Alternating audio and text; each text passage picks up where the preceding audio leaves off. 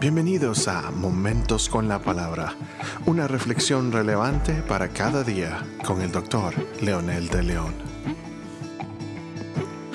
Saludos mis amigos, mis amigas, aquí estamos una vez más con un episodio de nuestro podcast Momentos con la Palabra. Esta oportunidad quiero compartir en el libro de Efesios capítulo 4 versículo 31 en la nueva versión internacional que dice, abandonen toda amargura, ira y enojo gritos y calumnias, toda forma de malicia. De acuerdo al contexto, los temas de la unidad del cuerpo de Cristo, vivir en el mundo como hijos de luz que encierra la integridad de ser cristianos, Pablo está intentando formar a la iglesia de Éfeso en su manera de ser integralmente como un cuerpo, un organismo viviente que crece, que se reproduce, que influye, que transforma vidas y se transforma ellos mismos y sigue caminando con las nuevas generaciones.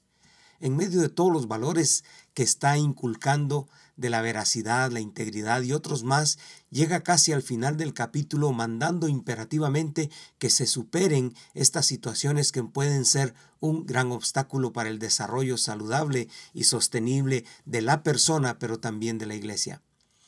Pablo dice, abandonen.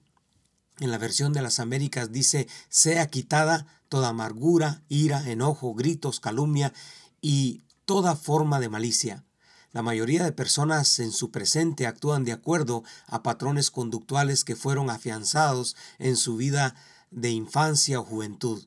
Muchas de las prácticas son aprendidas, otras son efectos de traumas y otras son voluntarias porque nos producen ciertas satisfacciones al hacerlas. Sin embargo, creemos que nosotros no somos eh, responsables de lo que nos, nos sucedió cuando éramos niños quizás cuando éramos inocentes y vivíamos dentro de un ambiente eh, algunas veces hostil, otras veces tolerante, otras veces nos subestimaban y otras quizás nos sobreestimaban. Y estos actos sobre nosotros quizás no tuvimos injerencia, pero de alguna forma nos hicieron efecto, nos formaron. Pero ahora de adultos sí somos responsables de las reacciones que tengamos. Pero para lograr ser objetivos y tener el comportamiento de acuerdo, necesitamos quitar lo que nos hace ser como somos. Y eso dice Pablo que debemos quitar, abandonar, remover, porque esas cosas son las que nos hacen no ser parte del cuerpo santo de Cristo. Hablamos de las cosas negativas, no de las cosas positivas, por supuesto. El gran problema es que muchos conocen sus problemas y su conducta, pero literalmente no quieren cambiar. Lo triste de estos casos es que la moral se va degenerando, así como una gota de agua constante sobre una roca la perfora hasta que en algunas ocasiones la puede quebrar. Cuando una persona no quiere abandonar su conducta, se fortalece justificando cada vez su manera de ser. Estas personas usan términos tales como se lo merece, él o ella tiene la culpa, él o ella me provocaron, ellos son los malos, yo soy el pobrecito, pobrecita, y otros tantos términos más que a veces son comunes en personas agresivas y abusivas. El doctor Puy dice en uno de sus libros, nuestras reacciones automáticas son, como sabemos, patrones de respuesta que creamos cuando teníamos una cierta edad y un determinado nivel de conciencia. Los creamos para evitar el dolor y poder cubrir nuestras necesidades. Estos patrones de respuesta no son simples ideas mentales, sino que son auténticas redes neuronales que involucran al cuerpo. Fin de la cita. En otras palabras, las personas usan su comportamiento como verdaderos mecanismos de defensa que los protege, según ellos, de más agresión en su contra, porque ya sufrieron, no quieren seguir sufriendo.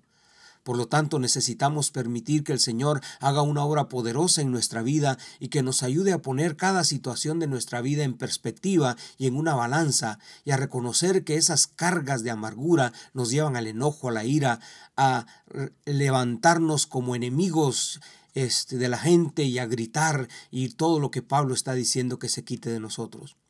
Todo este conjunto de acciones nos lleva a la venganza, al hacer daño a los que nos ofenden o sencillamente a ser enemigos con acciones crueles de nuestra parte. Pablo quiere evitarnos vidas amargadas y sin fruto. Entonces Él nos responsabiliza y dice ustedes quítense o remuevan, abandonen la amargura para que su comportamiento tenga otras acciones que los hagan parte del cuerpo de Cristo. Queridos amigos y amigas, las heridas de nuestra vida dejan huellas y a veces conductas que no podemos controlar. La ciencia ha descubierto estas verdades, pero también la ciencia ha descubierto que nuestro cerebro tiene la capacidad de remover, sustituir esas heridas por sanidad y por superar el pasado, viéndolo como una escuela que me llevó hasta donde estoy ahora y que ahora con la experiencia puedo ayudar a otros. Es aquí donde entra la gracia del Señor y su Espíritu Santo, cuando Pablo le dice a los Efesios que la gracia de Dios es abundante para superar cualquier situación de nuestra vida. Si Pablo nos responsabiliza, significa que podemos hacerlo, podemos superarlo. No permitamos que el pasado nos detenga, nos limite.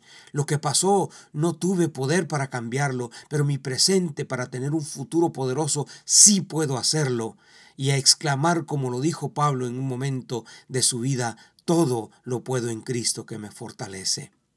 Ore conmigo. Amado Dios, tú mejor que nadie me conoces. Sabes que tengo actitudes y malos hábitos como producto de mi pasado. Aprendí a odiar, me amargué, pero sé que tú tienes la gracia y, y, yo el poder para superar cualquier circunstancia de la vida que no me permite vivir feliz y en paz y ser cordial con mis semejantes, ser diferente con mis amigos, familiares, que muchas veces personas que me aman los alejo de mí. Me pongo en tus brazos amorosos para recibir tu sanidad y me comprometo a remover lo que me hace daño. En el nombre poderoso de Jesús te lo pido. Amén.